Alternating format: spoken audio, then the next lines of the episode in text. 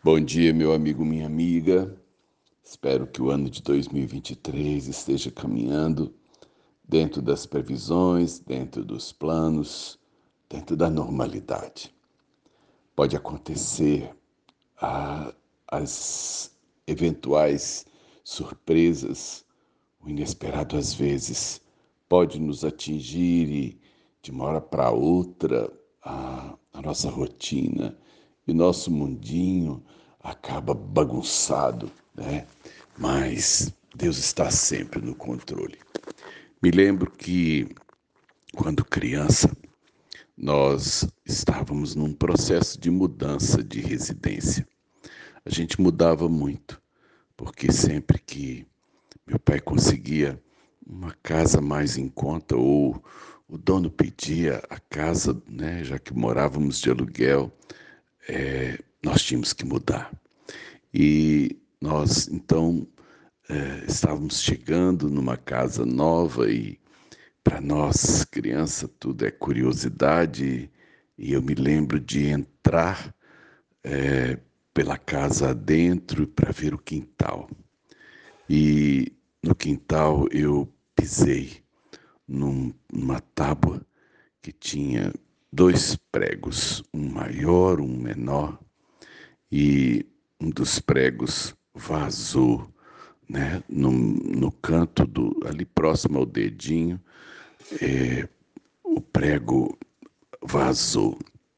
E era um prego enferrujado e a gente de imediato então tumultuou o projeto da mudança porque é, corria o risco ali de tétano.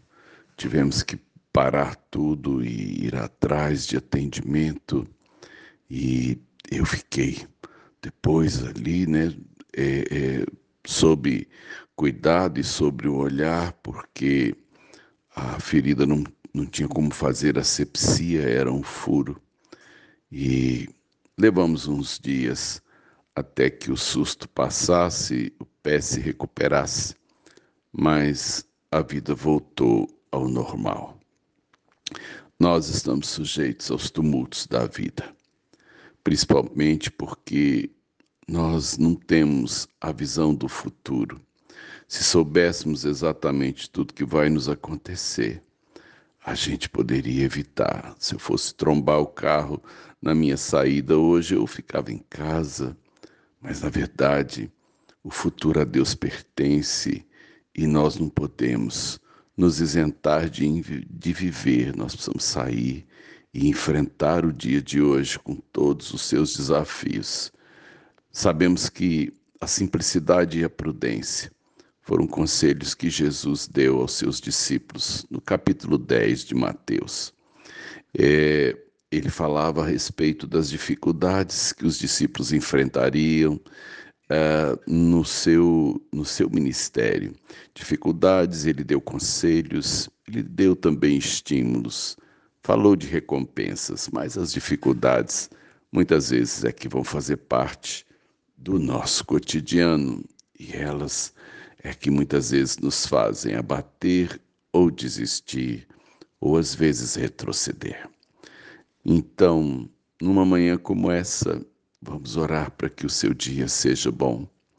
Vamos pedir a Deus para que os inesperados da vida é, possam ser contornados, possam ser enfrentados e que Deus permita que seus passos prossigam, é, prossigam em direção ao, ao, ao novo, ao desafio desse tempo que 2023 seja um ano de resgate, seja um ano de restauração, de recuperação.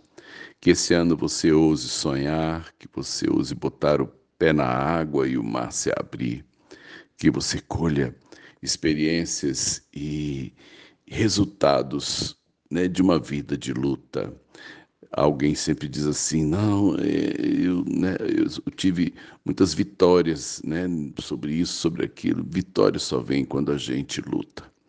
Nada vem de graça. Portanto, o Senhor nos desafia sempre a enfrentar o novo. Jeremias, no seu livro é, a respeito da, né, da desolação de Jerusalém depois da sua destruição.